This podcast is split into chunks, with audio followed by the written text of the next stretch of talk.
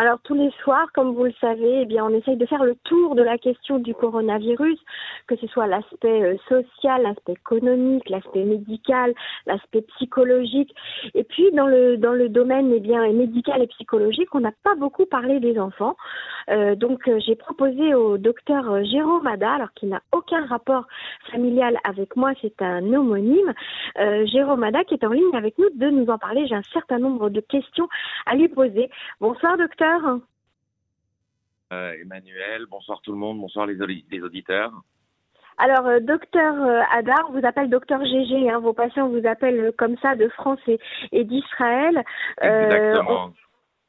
Je, je, souhaitais euh, qu'on parle ensemble de, la position, euh, de la situation des enfants dans le cadre de cette pandémie. Alors, on sait malheureusement qu'aux États-Unis, on a rapporté le décès euh, d'un bébé de 9 mois et puis d'un second âgé de 6 semaines. Au Royaume-Uni également, un enfant de 5 ans est décédé. En Italie, qui a été le pays le plus touché par l'épidémie, eh bien 597 cas étaient des enfants de moins de 18 ans. Et puis en France, par contre, il n'y a eu ni décès ni aucune hospitalisation à déplorer chez les, moins de, 12 ans. En Israël, on sait qu'il y a eu euh, un bébé qui a été euh, hospitalisé. Euh, d'abord, comment ça se fait que les enfants soient protégés, soient, on va dire, peu touchés par cette épidémie? Écoutez, on n'a pas vraiment encore fait d'études sur le sujet on a remarqué que c'est très rarement euh, les atteintes euh, des enfants. Par contre, euh, a priori, où leur système immunitaire n'est pas complètement fini et il doit y avoir des protéines qui ne lient pas le virus sur les cellules, ou mhm. alors le virus n'atteint pas les petits enfants trop. mais on n'a pas on n'a pas on n'a pas fait d'études randomisées sur les enfants pour savoir pourquoi ils n'étaient pas atteints alors que euh, la grande majorité de la population le sont, ou alors, et je pense qu'ils sont aussi atteints de mon expérience personnelle après avoir vu euh, plusieurs enfants euh, en consultation, qu'ils font une forme plus ou moins asymptomatique de la pathologie, avec surtout peut-être un petit pic fébrile très léger et très rapide, mais il peut arriver qu'il y ait des, atteintes cutanées comme des irritations, des petites dermites, des petites conjonctivites également. On, en a, on a vu que c'était un des cas euh, qui sortait maintenant, euh, que ce soit chez les mhm. adultes euh, ou chez les enfants. Donc voilà quoi.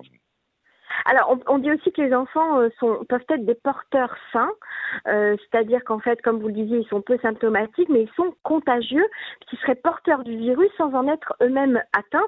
Et donc, de, de, à, cause de ça, on, en a déduit qu'il fallait faire très attention, euh, que les petits-enfants ne voient pas les grands-parents, ou plutôt que les grands-parents ne voient pas s'éloignent de, de leurs petits-enfants pour ne pas justement être contaminés. Oui, c'est ce que je disais, avec les formes peu symptomatiques qu'ils peuvent euh, récupérer, a priori, mhm. ils doivent être porteurs sains comme la grande majorité des enfants un peu plus âgés et des jeunes adultes, euh, et qui peuvent justement euh, transporter le virus et le transmettre aux personnes plus âgées et plus fragiles, ce qui est dangereux. C'est pour ça que tant que on n'a pas une campagne de de tests euh, national où tout le monde peut être testé pour savoir qui peut sortir, qui doit rester en bidoude à la maison, on n'a pas le choix et il faut que ça reste comme ça pour l'instant.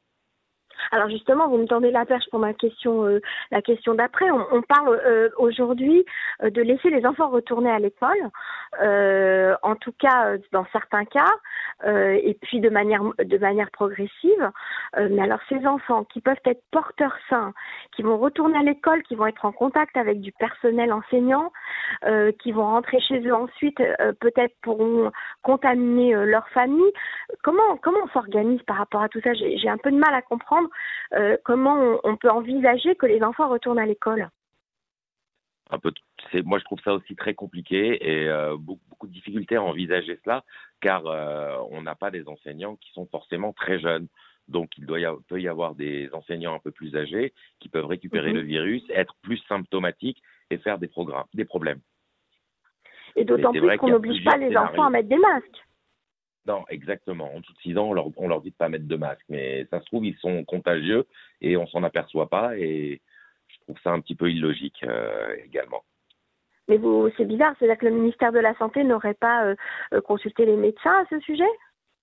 Si, ils ont consulté les médecins, sauf qu'il n'y a pas eu de campagne de tests suffisamment importante et les études n'ont pas été publiées et il n'y a même pas eu de vraies études faites.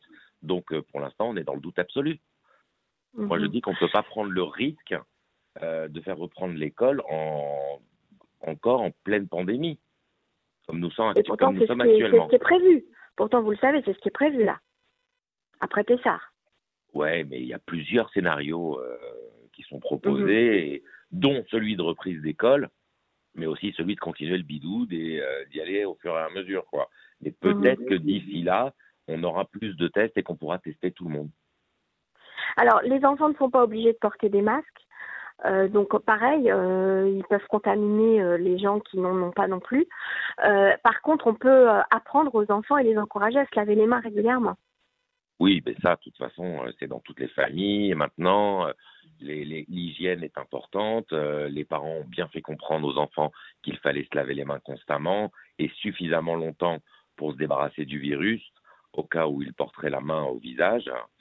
Mmh et les écoles doivent aussi, euh, dès qu'ils font entrer les enfants à l'école, je pense, euh, leur remettre une couche en les faisant, euh, leur faisant laver les mains constamment pour essayer d'éviter qu'il y ait quoi que ce soit comme ceci.